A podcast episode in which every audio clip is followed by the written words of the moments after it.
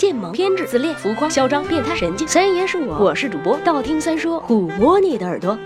十万个为什么？长夜漫漫，空虚吗？寂寞吗？冷啊！不如我们聊点劲爆的话题。酒后为什么会乱性？在社交场合、吃饭、聚会、约会的时候，人们通常都会喝酒。喝点酒能让人心情愉快和放松，尤其是在两性关系中。但大家都知道，酒精会损害人的认知功能，比如选择性集中、认知控制和信息处理能力。所以酒精也会干扰人们对于性暗示的解释。就像是那夜我喝醉了，拉着你的手，我迷醉的眼睛已看不清你的表情，忘记了你当时会有怎样的反应。我错误的感觉到你也没有生气，然后就是推倒，再然后呃，你们懂的。那么这到底是怎么一回事？说到这里，科普一个新词汇：脑前额叶外皮，具体是什么可以自己百度。它的主要功能就是记忆、判断、分析、思考和操作，对人的思维活动与行为表现有十分突出的作用。但是这一结构特别容易受到急性或者慢性饮酒的影响，所以饮酒在影响性冲动中有着非常重要的作用。换句话说，酒后确实是更容易乱性。所以，那么下次遇到你搞不定的人，如果他不是酒精过敏的话，不如试试这一招喽。呵呵呵呵呵呵呵，画面太美，不敢想啊，拜了个白。